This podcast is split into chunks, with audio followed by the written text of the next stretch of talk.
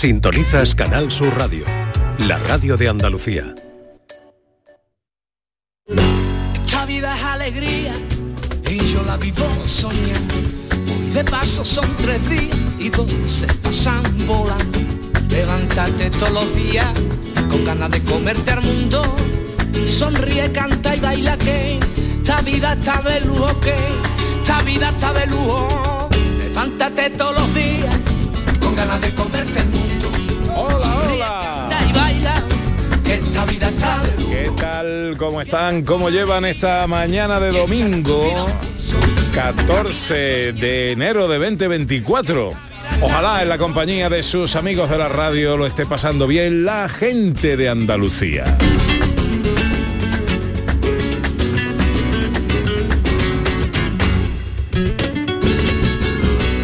Tercera hora de paseo, tiempo para la ciencia con José Manuel Iges, eh, tiempo para la fotografía con María Chamorro, tiempo para la inclusión, para la accesibilidad con Beatriz García Reyes. Hola José Manuel Iges mío, buenos días. Buenos días Pepe, buenos días a todos. ¿Cómo ¿Qué tal? estás? Muy bien, muy contento, muy bien, todo muy bien. Me alegra eh, profundamente. Está usted ahora flamenco, ¿no? Estos Hoy muy días. flamenco, de hecho mañana Carmina tiene la final de- del concurso de noveles y está ahí cosiendo que te cose y terminando los últimos retoques de la colección. Anda, qué bien, qué bien, qué bien. Bueno, pues, eh, de, de qué vamos a hablar hoy en el tiempo dedicado a la ciencia? Pues hoy hablaremos de nuevas especies de algas, de cómo crecen las galaxias, de cómo funciona la memoria y usaremos la inteligencia artificial para pedirles consejitos. Ah, ah, mira, qué bien. Y vamos a hacer magia. Vamos a hacer magia si el tiempo lo permite, porque quiero comprobar si de verdad tenéis poderes, yo creo que sí, y yo vamos a hacer un experimento mágico científico para ver si tenéis poderes mentales. Ah, muy bien, muy Beatriz bien. hace que pero yo creo que sí. Hola Beatriz García Reyes. Hola, ¿qué tal? Buenas tardes. ¿Cómo estás? Pues muy bien. ¿Eh? ¿De qué vamos a hablar hoy en el tiempo dedicado a la accesibilidad y a la inclusión?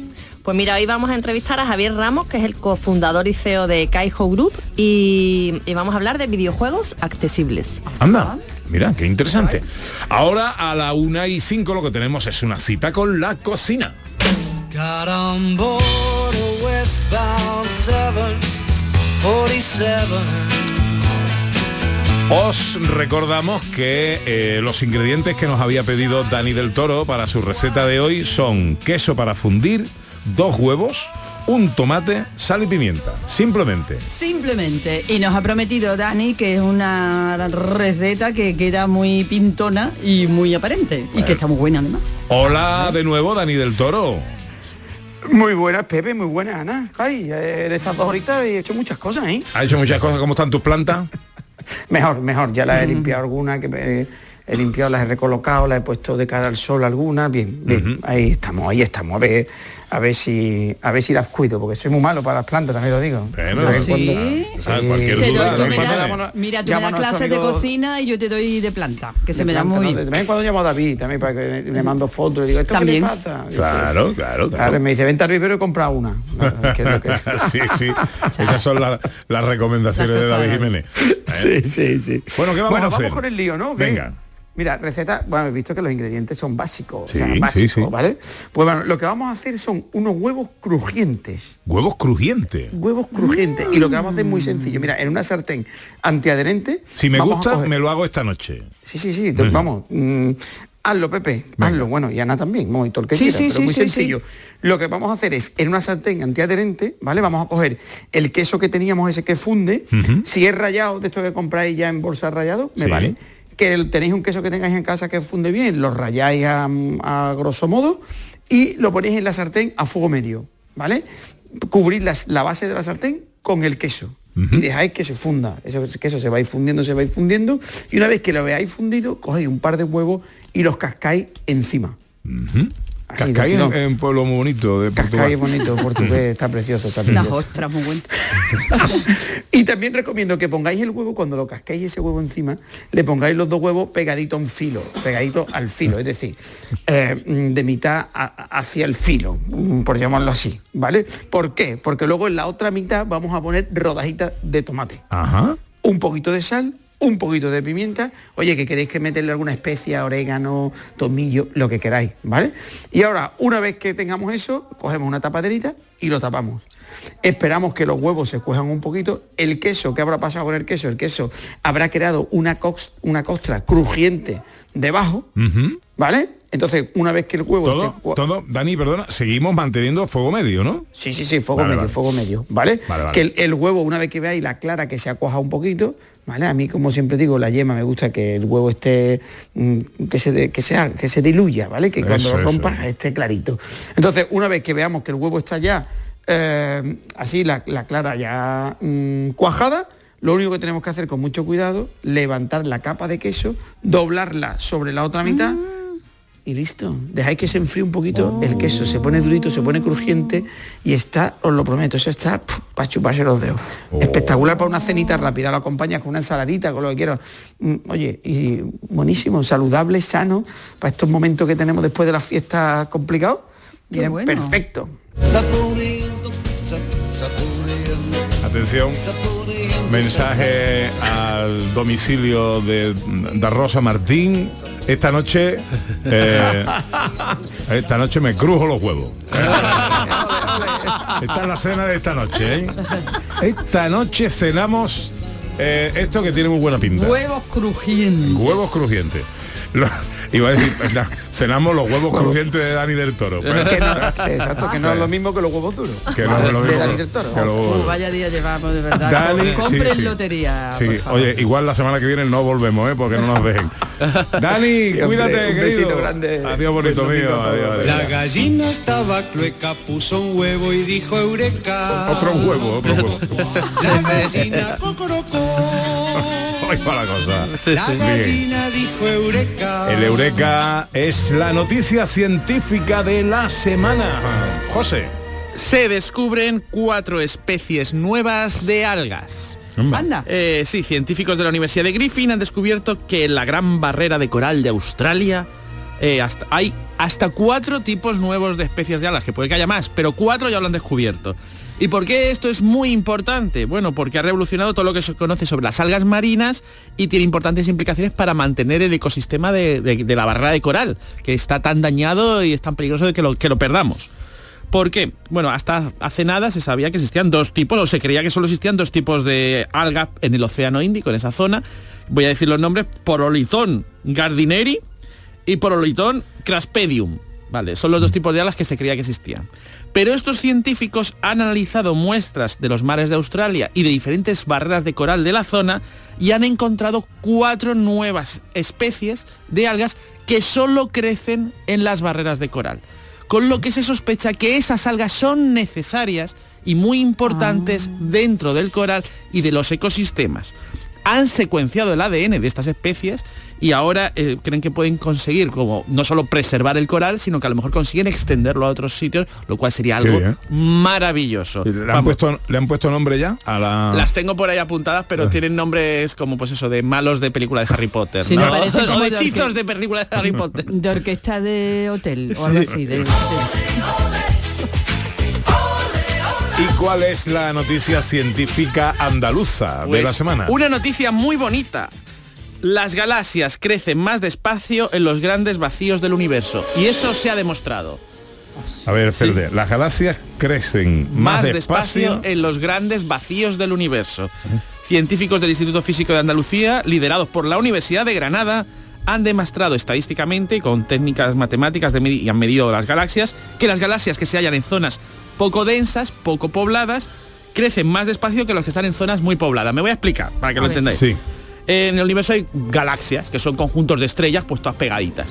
Y hay galaxias que están cerca de muchas otras galaxias, ahí como todas, es como una ciudad y que al lado tiene pues muchas ciudades pues muy cerquita, ¿no? Pues yo qué sé, pues Se- Sevilla, por ejemplo, tiene a dos hermanas, no sé qué, tiene muchas ciudades al lado. Y hay galaxias que están como aisladas, que están ellas, que has puesto ahí, como eh, Dubai, que pones ahí la ciudad y ya no hay nada al lado. ¿No? Bueno, pues estos científicos se creía, se sospechaba, antes de que llegaran estos científicos de- del Instituto y de la Universidad de Granada, que bueno, que las galaxias crecían cada una a su manera y tal. Pero ellos han demostrado que no.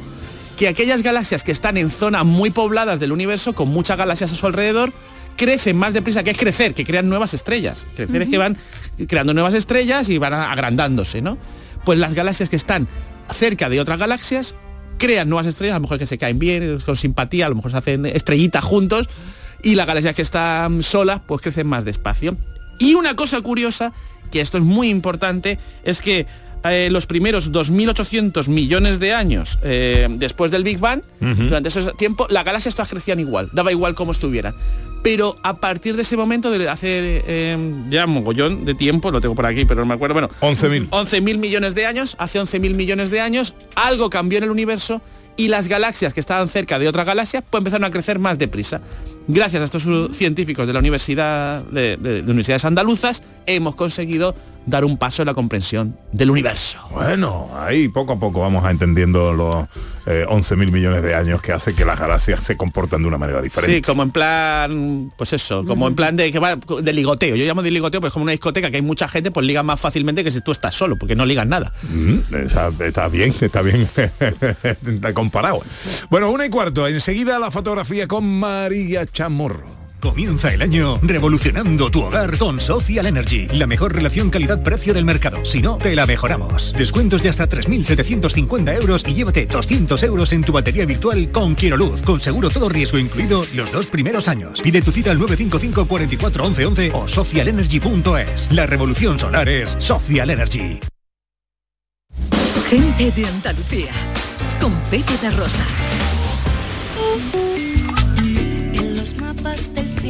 Sol siempre es amarillo y las nubes la lluvia no pueden velar. 15 sobre la una, tiempo para la fotografía con María Chamorro. Hola María, buenos días. Hola, hola. Gente de Andalucía. Gente de Andalucía. Bueno, arrancamos año. Exactamente. Eh, arrancamos periodo, arrancamos ciclo, arrancamos todo. Arrancamos todo, arrancamos hasta la moto, arrancamos de todo aquí. Pues cuéntanos. Hasta los pelos nos arrancamos. Pelos de la cara. Pues vamos a comenzar en este año 2024, ¿vale? En enero y vamos a comenzar pues con un nuevo tema para nuestros eh, participantes en el concurso de fotografía. Ay, mira, yo lo de los pelos lo decía de mentira, dije que no que te, que no que te arranquen los pelos así. Hay con León ahora mismo, que sí. ¿no? Normalmente. ahora mismo tiene foto. tiene foto, si me, tiene foto, si me echan de la universidad me quiero dedicar a León de la Metro. Vale, vale, te van a coger seguro. Y comentaba que tenemos tema y tenemos un nuevo tema que plantearle a los participantes en este concurso de fotografía, que tantísima gente nos manda fotos y nos felicitan las navidades y el año nuevo y los reyes y todo, todo. Maravillosos nuestros participantes. Bueno, ¿con qué tema vamos a empezar? Pues mira, yo tenía preparado un tema, pero viendo el éxito que ha tenido el tema del Día Mundial de Vestir a tu mascota, ¿eh? en Facebook, que lo hemos puesto para que la gente mandara y hablara de los trajes que le ha puesto a sus mascotas, que hasta hay una cobaya vestida de flamenca. Bueno, bueno, falta Loli Soria nos manda dice que tuvo una cobaya, ¿no? Y está vestida de flamenca con su faldita. Me, encanta. En su sillita a su medida, ¿eh? de mimbre. Sí, sí, una sillita de mimbre, la cobaya y una falda de lunares así de la cintura para abajo. ¿Os acordáis de la portada de Manuel de con la silla de mimbre? pues igual que la cobaya. Me da la cobaya un poquito más gordita que Manuel. pues vamos a pedir eso, ¿os parece? ¿Eh? Venga, fotos de mascotas. Exactamente, fotos de mascotas, pero fotos de mascotas que estén disfrazadas, que estén vestidas. ¿eh? Porque fotos de mascotas ya en otras ocasiones hemos pedido, ¿vale? Mm. Pero ahora vamos a pedir la única exclusivamente de mascotas que estén. Vestidas. Ay, Beatriz, ¿qué te ha pasado? Que te ha ido para abajo. que estén vestidas, ¿vale? Vale. y yo bueno. habéis visto de repente, Beatriz me saca tres cabezas, senta a mi lado y de repente la veo que hace para abajo, ¡pum! Y desaparece. Digo, ¿dónde está? Se me ha bajado la, la, la silla. se la ha tragado la tierra. Bueno, fotos de mascotas para el concurso fotográfico. Ya sabéis que arrancamos ciclo nuevo y que aspiráis a un magnífico premio si sois ganadores del concurso en el mes de enero eh, para pasar un fin de semana en cualquiera de los hoteles Villas de Andalucía en alojamiento y desayuno. Y estos hoteles pueden ser Ana Carvajal, Laujar de Andarax, José Manuel Iges, Priego de Córdoba, María Chamorro, Bubión, eh, eh, Beatriz, Grazalema. Y me falta uno que es Cazorla, ¿no? ¡Bien! Pues eh, ya sabéis, para participar, a subir vuestras fotos al capítulo de Facebook que enseguida abrirá María Chamorro. Gracias, María. Mascotas chulas, ¿eh? Disfrazadas chulas y fotos buenas, ¿eh? No me hagáis ahí una foto de remanguillé, no. Mm. no, fotos no. trabajaditas y curraditas. Fotos que estén bien. Eso. Gracias, María. A vosotros.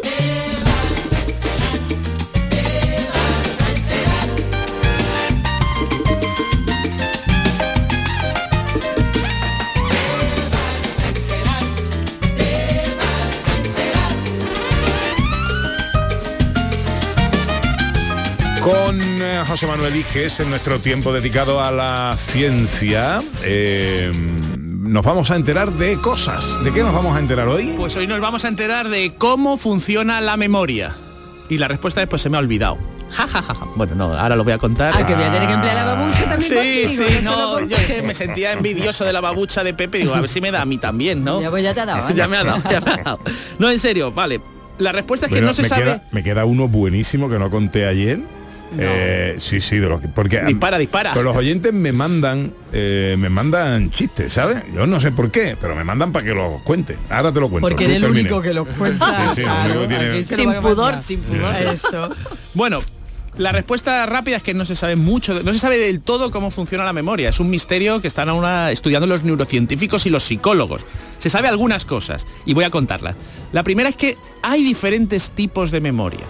Una es eh, memoria, bueno, recordar algo, pero claro, está la memoria implícita. ¿Qué es la memoria implícita? Son cosas que sabemos que hemos aprendido de forma automática y que las hace nuestro cuerpo de forma casi sin darnos cuenta. O como montar en bici, o conducir, o si hay algún malabarista, pues hacer malabares lo hace de forma automática. Es curioso porque esta memoria es muy difícil de perder. Es decir, que si, por ejemplo, gente que tiene un, un lesión cerebral o alguna cosa, no la pierde. Se puede seguir enseñando a gente a hacer cosas automáticas, como mm, y de forma implícita, que repiten en el cuerpo y tal. Y eso es un tipo de memoria. Y luego están dos más que se llaman memorias explícitas porque sí que somos conscientes de que las tenemos, pues esto es como algo inco- no inconsciente, pero que no nos damos cuenta. Está la memoria semántica, que está en la del cole, la de acordarnos de cuál es la capital de Francia. Ah, pues me acuerdo. ¿Cómo se llama el presentador de Gente de Andalucía? Pues me acuerdo. Pero no recordamos cuándo la hemos aprendido, ni dónde, ni por qué. O Bueno, recordamos que bueno, la aprendí en el cole, pero no el momento exacto, sino es información que tenemos y es la memoria semántica.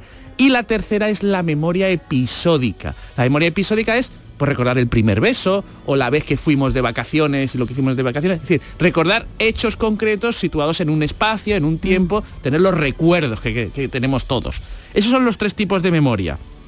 Y además se sabe más cosas de la memoria. Que la memoria, a diferencia de otras cosas, otras partes, por ejemplo, la vista sí que está, mm, está localizada en la parte occipital del cerebro o, la- o o el olfato en la parte más frontal, pero la memoria está distribuida por todo el cerebro. Es decir, no es una cosa, hay ciertas partes que sí que están vinculadas, pero un recuerdo está por todas partes del cerebro, porque un recuerdo a veces es auditivo, táctil, eh, semántico, tiene muchas cosas y todo el cerebro participa de los recuerdos. Y finalmente, un hecho que ha sorprendido mucho a los científicos cuando lo descubrieron y que hoy podemos utilizarlo, es que cuando dormimos también empezamos a mejorar nuestra memoria. Mm, Se ha demostrado que cuando tú te estás estudiando una lección, dormir ayuda a recordar al día siguiente. Esto ya lo he dicho aquí con muchos estudios. El estudio más típico es que si tú estás, se vio a la gente que se estudiaba tres horas una lección y luego se le preguntaban cosas de la lección. O gente se estudiaba al mismo tiempo tres horas una lección y al día siguiente, después de dormir, se les preguntaban cosas. Pues los que habían dormido recordaban más. Entonces siempre es mejor estudiar antes de irte a dormir que levantarte temprano y estudiar. Exactamente, Ah. Beatriz acaba de dar una Ah. técnica de estudio muy, muy, muy buena. Ah. Efectivamente, es mejor antes de irte a dormir. No implica que es bueno también repasar antes del examen, es decir, antes del examen y justo antes repasar porque lo tendrás más fresco. Pero es mejor antes de irte a dormir Y lo- haber estudiado. Y eso de que uno tiene mejor memoria que otro, eh, Claro, ah, depende de qué tres tipos de memoria, pero básicamente se suele recordar la memoria, si hablamos de la memoria episódica, es que uno recuerda cosas más fácilmente lo que pasó, cómo pasó y eso. Pero hay otro tipo de memoria que es la semántica. un ejemplo de memoria episódica es, yo me acuerdo del día de mi boda. Exacto, eso es memoria episódica. Vale. El día que aprendí a montar en bicicleta, eso es, eso es memoria implícita. Bueno, montar en bicicleta. Mon- o sea, saber perdona. montar en bicicleta. Saber. Montar en bici. eh, Sí, saber cómo se monta en Esas son bici. cosas que hace el cuerpo, ¿no? que hace el cuerpo, están memoria, vincul- pero que hace el que cuerpo. están en bici. automatizadas, que están Y la, automatizadas. y la- eh, solo por sí mismo. Y la memoria semántica lo que estudia. Lo que estudiamos, exactamente. Y ah, quien tiene mejor memoria sí que se ha visto que suele estar relacionado con la inteligencia, porque tu cerebro suele hacer más rápido conexiones Uy, mentales. ¿Pero con qué memoria? Uy, No, ¿La la, la semántica? semántica, la semántica, la Bueno, semántica. pero La eh, episódica cambia con la edad. Es decir, va cambiando el tipo de recuerdos y, y cómo se van fijando nuevos recuerdos, suele que tener que ver con la edad. Y con un tipo de memoria que no he hablado, es que claro, no voy a dar ahora una lección de la memoria, que se llama la memoria a corto plazo, que es lo que se conoce como la memoria de trabajo, que es el momento, es una memoria que es para, para el momento, para que yo me acuerde que, Esa la tengo yo buenísima. que Pepe me acaba pre- de olvida preguntar por quién tiene buena memoria, no, pues es una cosa que recuerdo ¿Y qué hay, y qué- hay hijes de la memoria selectiva? Oh, la memoria selectiva. Que, por ejemplo, es Claro, que- eso está relacionado con la atención. Es decir, eh, re- recordamos unas cosas u otras en función de la atención que hayamos puesto a unos elementos u a otros. Es decir, eh, yo puedo recordar, por ejemplo, las gafas de Pepe, porque yo a lo mejor me fijo mucho en las caras, pero no me sé de qué color lleva los pantalones. Porque no he prestado atención. Vale, eso jugamos pero- mucho los magos con la atención. A ver, eh, pero te, te lo planteo de otra manera. Por ejemplo, eh, Ana es que se mete mucho conmigo porque dice que tengo una memoria fatal. Vale. Y bueno, es- lo dices eh, tú, eh, ¿eh? eh, eh, y luego y es los hechos, pues ya lo van demostrando. pero- Pero yo tengo una yo tengo una memoria eh, eh, mala, o torpe o, o- o como lo quieras llamar, para las tontas. Para las cosas del trabajo, por ejemplo, no se me olvida nada. Es verdad. O luego a lo mejor tú me das un tocho de para un guion de televisión o de teatro, o de cine, o lo que sea, y eso me, me- Sí, me lo bebo verdad. enseguida, ¿no? Pero luego a lo mejor se me olvida, yo qué sé, el nombre de la persona con la que estoy hablando. ¿sabes? Efe- efectivamente, tú mismo estás respondiendo, es la atención lo que estás va- variando. Vale. Es decir, cuando tú tienes que estudiarte un, un guion, ¿no? Tu atención se foca, es decir, está centrada, se aísla y consume. Tiene que ver la memoria con la cantidad de recursos que se llaman cognitivos, es decir, de- del cerebro, que implicas en algo. Es decir, si tú, por ejemplo, lo- por ejemplo, para aprender algo de memoria, muchas veces es muy bueno emplear varios sentidos, porque hace que tu cerebro trabaje mucho. Como la memoria se distribuye por todo el cerebro, cuantas más partes del cerebro se involucren, mejor. Cuando tú te estudias un guion, Ah, todo tu eso. cerebro se aísla y se centra en consumir todos los recursos en ese guion. Pero luego eso se olvidará. Por ejemplo, yo soy capaz de memorizar mucho y muy rápido. Y muchísimo. Pero con la misma facilidad lo olvido. Bueno, eh, eh, eh, se ha visto que sí, porque lo que hace el cerebro también, eso es el, el, el olvido. Lo que hace el cerebro es que las partes que no son importantes las suele como desactivar. Eso no quiere decir que lo hayas olvidado mucho, porque si vuelves a intentar recordar lo mismo, a estudiarte lo mismo, tardas menos tiempo. Ujú. Entonces hay algo en tu cerebro que queda, pero claro, tu ce- cerebro va distribuyendo recursos y sobre todo haciendo conexiones. Es decir, esto funciona como por conexiones. Entonces cuando algo lo tienes que recordar, conecta cosas. Cuando eso no es importante, pues las va desconectando, pero ya la conexión inicial queda ahí, una traza. De tal manera que cuando vuelve, vuelve a conectar eso. Y tardas menos en estudiarte una lección que aprendiste cuando hace mucho tiempo, ya tardarías mucho menos. La memoria. Interesante. No os mundo- olvidéis. El mundo memorial, ¿eh? El mundo... ¿A qué íbamos ahora, hombre? ¿A qué, a qué, a qué era esto? ¿A qué- Que no se te olvide, Pepe, que no se te olvide. Ah, ya está, ya está, ya está. Sintonía, sintonía, piensa, Vamos con la gente accesible con Beatriz García Reyes, directora de Everyone Consultores, especialistas en accesibilidad. Hoy vamos a hablar de videojuegos eh, y de la accesibilidad de estos. Eh, Beatriz. Pues mira, los videojuegos, que mucha gente se pregunta, bueno, ¿pueden ser accesibles o no? Pues todo en la vida puede ser accesible, lo único que tenemos que hacer es ponerle ganas e investigar un poquito. Y si no es accesible 100%, porque hay cosas que no pueden ser accesibles 100%, pues podemos adaptarlo con los denominados ajustes razonables. ¿Qué diferencia hay entre accesibilidad y ajustes razonables? Pues cuando hablamos de accesibilidad nos referimos a las modificaciones y adaptaciones que se hacen para que todos podamos usar algo, independientemente de nuestras capacidades. Eso es la accesibilidad universal. Por ejemplo, una silla de ruedas, toda aquella persona que no pueda andar, pues usa silla de ruedas, ¿vale? Eso es accesibilidad. Y los ajustes razonables son las modificaciones y adaptaciones para cada caso en particular. Eh, teniendo en cuenta que cada persona con discapacidad tiene unas necesidades específicas y por tanto ahí no hablamos de accesibilidad universal. ¿Qué sería ajuste razonable? Pues una persona que no pueda utilizar las manos para, mm, para utilizar la silla de ruedas, pues tenga pues a lo mejor un joystick de, de- que puede utilizar con un con una parte si le han cortado la mano por ejemplo o desde con la nariz por ejemplo vale que tenga un instrumento que le sirva a él específicamente para utilizarlo. Entonces eh, como siempre decimos la inclusión de las personas con discapacidad debe darse en todos los sectores y por supuesto también incluido en el ocio. Y hasta hace relativamente poco los niños y ya no tan niños no con discapacidad no podían jugar a videojuegos y hoy en día es que es fundamental porque es una nueva manera de sociabilizar en edades tempranas, de quedar con amigos para jugar y de conocer a, a otra gente. Esto se ha puesto de manifiesto, no sé si habéis visto la, última película de Javier Fesser de Campeonex, terminado en X, donde el protagonista es un chico almeriense que es streamer y gamer, que se llama Brianator 2002 y que tiene atrofia muscular. Y esto pues no le impide que sea uno de los jugones más importantes de España y ahora está nominado también a los Goyas como mejor actor revelación. Qué bien. Sí, pues mira, desde diciembre Oxo Museo eh, del videojuego de Málaga cuenta con Gali, que es un espacio como un corner de videojuegos accesible para personas con discapacidad. Hoy tenemos con nosotros al cofundador y CEO de Kaijo Group, que es una empresa malagueña dedicada al mundo de los videojuegos y desarrollan varias líneas de negocio y una de ellas es la cultural. Entonces desde Kaijo Group decidieron montar Oxo Museo para dar a conocer la historia de los videojuegos. Ahí estuvimos haciendo un programa, Hombre, Ana. estuvimos inaugurando básicamente ese espacio Sí, señor. expositivo que es alucinante. Sí, sí, sí, sí. Más que recomendable su Bueno, visita, yo ¿eh? lo- me lo pasé como un niño chico. Pero tú te, te mareaste. Sí, me metí en una de estos de vi- virtual. virtual. de Ah, qué guay. Una mon- Buenísima. Una, montaña rusa, buenísima, espectacular, pero coño que va, más mareado.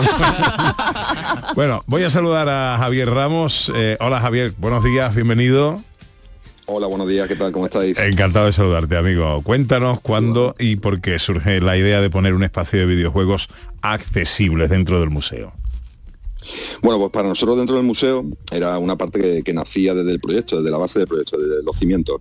Eh, en Oxo eh, nosotros tenemos una relación bastante grande y también desde nuestra escuela de debate tenemos una relación con Fundación 11, 11 Inserta y, por eso sí que lo teníamos en la mente. Y la accesibilidad de los videojuegos tenía que ser una de las cosas principales de este, de este espacio de Oxo. Y por eso, bueno, era pues proponerle a 11, 11 Inserta esta colaboración pues para que tuviera, tuviéramos esa parte donde pudiéramos concienciar también a los desarrolladores de videojuegos en la accesibilidad en esta gran industria. Y en líneas generales, eh, Javier, ¿qué es un videojuego accesible?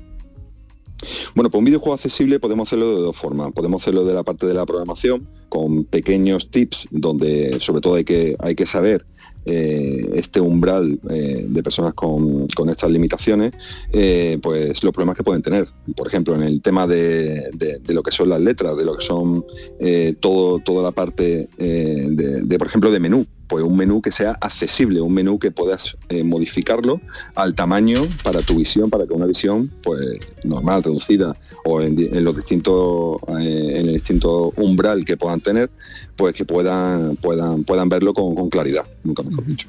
¿A qué tipo, Javier, de discapacidad se pueden hacer accesibles los videojuegos y cómo se hace esto?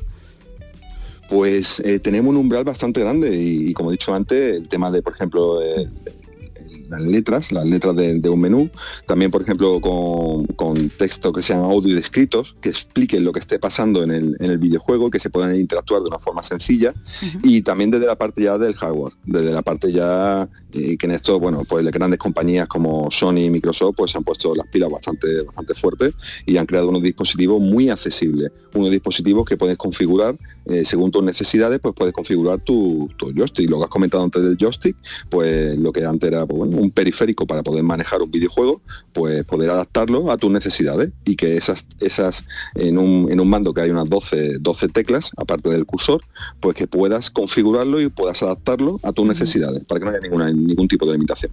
Es decir, que se, que se hace accesible tanto la programación del, del videojuego como las herramientas que tenemos para jugar al videojuego, ¿no? Externas.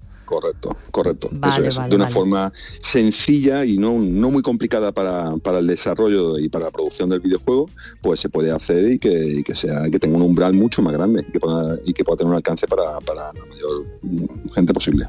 Y concretamente en este espacio Gali que tenéis en el museo, ¿qué, qué es lo que vamos a encontrar? Pues bueno, pues aquí lo que tenemos son dos puestos y como he dicho antes de las dos marcas de Sony y de Microsoft, tienen sus dos mandos novedosos, el mando de Sony PlayStation, que al principio se llamaba, bueno, cu- cuando empezó el proyecto y el desarrollo de este producto se llamaba Leonardo, un nombre además bastante de la mano de Leonardo da Vinci, y después se ha llamado PlayStation Access. Y es un producto que cuando lo ves es una maravilla para todos los gamers, porque además puedes sacar las piezas, como he dicho antes, y puedes adaptarla a tus circunstancias. Y puedes adaptarla y puedes jugar de una forma normal a, a cualquier videojuego. Y después el otro de, de Sony, de, perdón, de Microsoft, se llama Adaptive Controller y es también un mando muy muy accesible donde también puedes configurar de una forma y con unos mandos y con unos botones muy grandes y puedes personalizar tus, tus, tus, tus funciones, tu, tu control. Y algo que es importante, me parece, vamos, ¿hay personajes con discapacidad en el mundo de los videojuegos? Totalmente. Además, en, la recepción del museo tenemos ahora uno de los personajes principales, que es uno, de los campeones más elegidos y más jugados de League of de, de este juego tan famoso de Riot, es- este MOBA, que es uno de los juegos más jugados del- del mundo a nivel mundial, eh, con más de 200 millones de jugadores, que es una auténtica bestialidad. Pues el personaje, este personaje, este campeón, es ciego y tenemos una figura, una, una escultura en la recepción del museo, pues bueno, haciendo un poco homenaje a una persona con, a un personaje principal con discapacidad. Me parece una buena pregunta esa, ¿eh? si, si ya se empiezan a incorporar personajes con discapacidad en el mundo de los videojuegos y todo esto. ¿no? ¿Cómo está siendo la experiencia para los visitantes del Museo Oxo? Bueno, pues aparte hemos tenido la verdad de la apertura un gran, un gran éxito, la verdad que estamos muy contentos con la aceptación del público, la verdad que, que la apuesta ha sido una apuesta muy seria en el sector de los videojuegos, en la apuesta cultural y realmente hemos tenido y estamos teniendo una, una aceptación muy buena. Y el corner donde aparte donde vemos en- durante todo el recorrido del museo el pasado, presente y futuro de los videojuegos, tener esta parte, eh, este rinconcito de- eh, del mundo accesible para, para todo el mundo, pues creemos que puede encender muchas bombillas, como he dicho antes también, sobre todo a los desarrolladores, a los pequeños desarrolladores que están empezando, pues que puedan tener y, y pensar este juego o los juegos que estén pensando, pues pensándolo sin barreras para todo el mundo. Javier Ramos es cofundador y CEO de Kaiju, eh, Kaiju Group. Eh, que te agradezco mucho que nos hayas atendido. Enhorabuena eh, por esta- estas iniciativas eh, que vienen a ayudar a la normalización de, de todas estas cosas. Me parece fantástico. Javier, muchas gracias. Un fuerte abrazo, amigo. Gracias a vosotros por este tiempecito y un, un abrazo. Un abrazo. No puedo creer que es verdad. Bueno, eh, ¿dónde podemos ampliar toda la información de cuánto hablamos aquí en este tiempo dedicado a la inclusión y la accesibilidad? Pues en las redes sociales de Everyone Consultores y en mi X personal arroba BGD.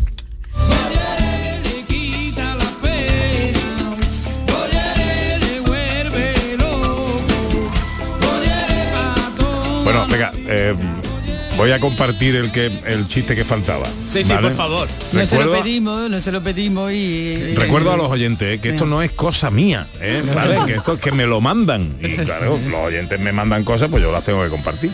A ver. ¿Cómo se llama el director de... Este no es el chiste, esta es una pregunta que os hago. El, el que dirige la oración en las mezquitas musulmanas. Imán. Pues hay dos señoras que van paseando por la calle eh, eh, y pasan junto a la puerta de una, de una mezquita que tiene mucha gente. Entonces le pregunta una a la otra. Dice, oye, ¿tú te has dado cuenta que este imán cada vez tiene eh, más seguidores, más fieles que vienen a sus oraciones? ¿Sabes esto por qué? Dice, porque tiene mucho magnetismo. Tú eres muy malo. No me lo puedo creer. Bueno.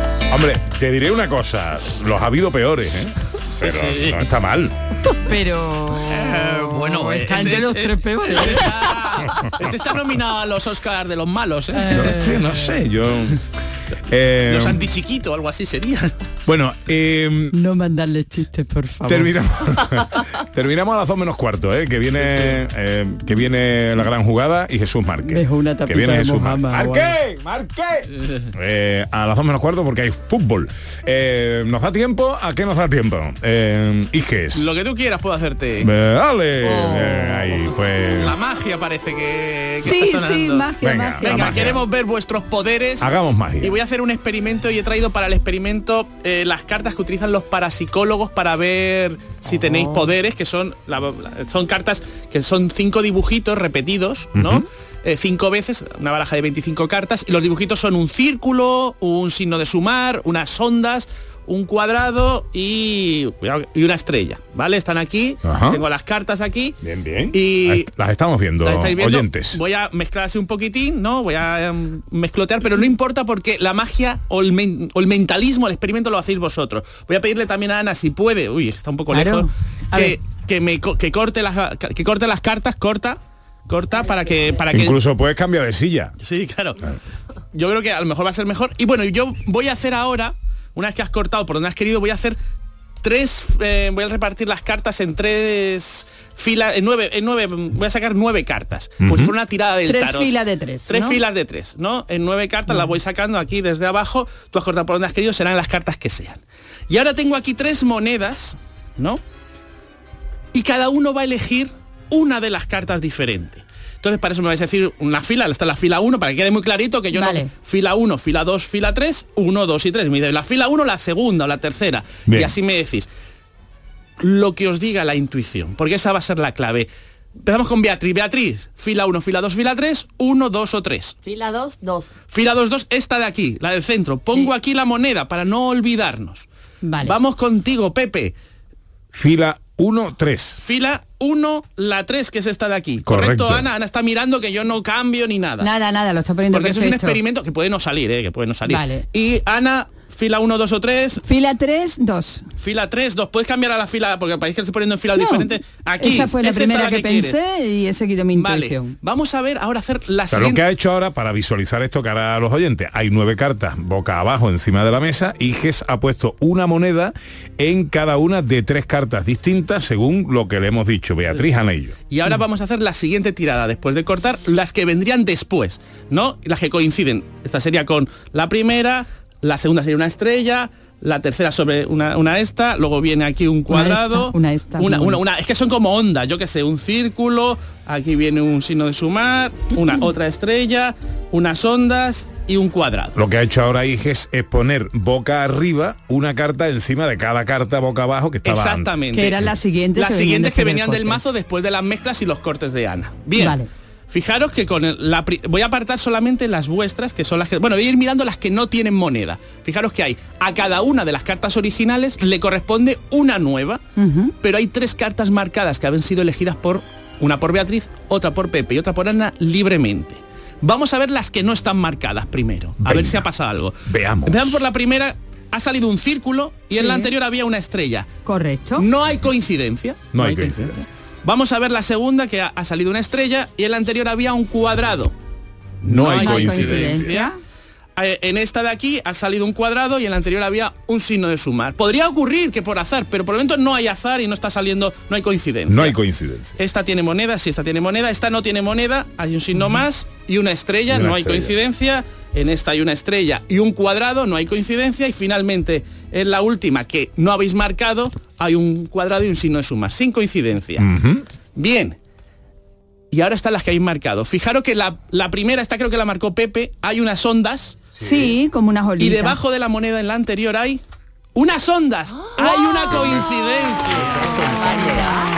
Y es que me está entrando mucho miedo. Vamos a ver la de Beatriz, que la Beatriz mira ha puesto un círculo y debajo del círculo hay otro círculo. Y ya sería un milagro. A Ana le suele dar mal, a veces no, no sé si tiene la intuición, pero había unas ondas y aquí hay otras ondas. Bueno, bueno, bueno. Han coincidido todas, todas. Tenéis poderes mentales, vuestra intuición está a tope. Lo siguiente es, yo que sé, jugar a la lotería y darme un poco, ¿vale? Bueno, bueno.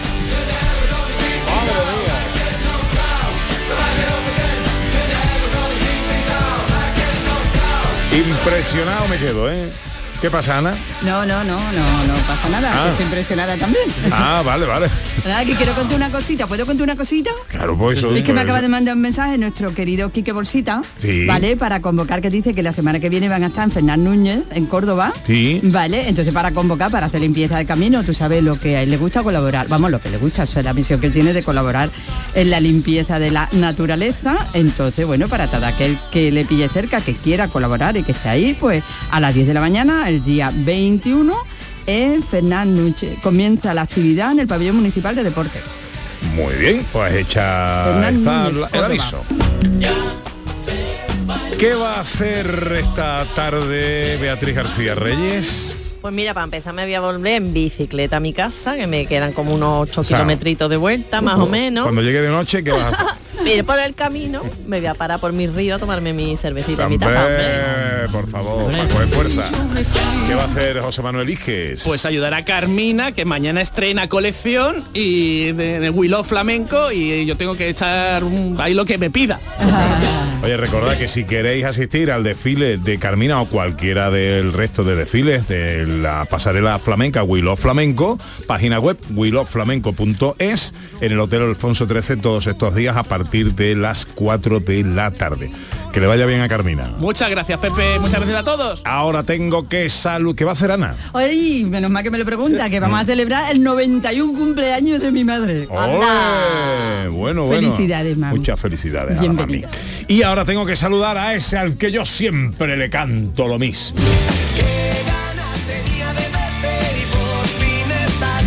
Qué ganas tenía de verte, Jesús Márquez. Buenos días. ¿Qué tal, Pepe? Buenos días. ¿Cómo estás? Bien, bien, bien, bien, bien. No me Bueno, puedo quejar, la verdad hay que... fútbol a las dos juega el Almería. Almería. Llega el colíder y se mide al colista, que es el Almería. Qué poeta, ¿verdad? Pues no, no es mío, no es mío. La verdad que simplemente mirando la tabla se da cuenta uno que... Vaya cómo está el fútbol andaluz, Pepe. Está mal. Vaya, vaya La tela, ¿eh? La tabla por ahí. Vaya añito mal. que llevamos, ¿eh? Vaya añito, ¿eh? El Betis ayer ganó, pero le ganó al, al Granada. El Sevilla no levanta cabeza. El Almería, vamos a ver qué hace hoy frente al equipo de moda, el Girona. eh, y luego llega el Cádiz, que se mide al Valencia. Así que tenemos por delante 10 horas y cuarto de radio, ¿eh? Que el Cádiz está en zona de cola, Sí. pero que si gana... eh, Mete al Sevilla. Mete al Sevilla. Así está la cosa. Bueno, ¿cuánto caen hoy? 10, 10 y Diez cuarto. horitas. Eso para porque ti. esto cuenta también, ¿eh? Esta cuenta. Eso este no cuarto es- de hora cuenta también. Eso no es nada. Que te vaya bien, bonito.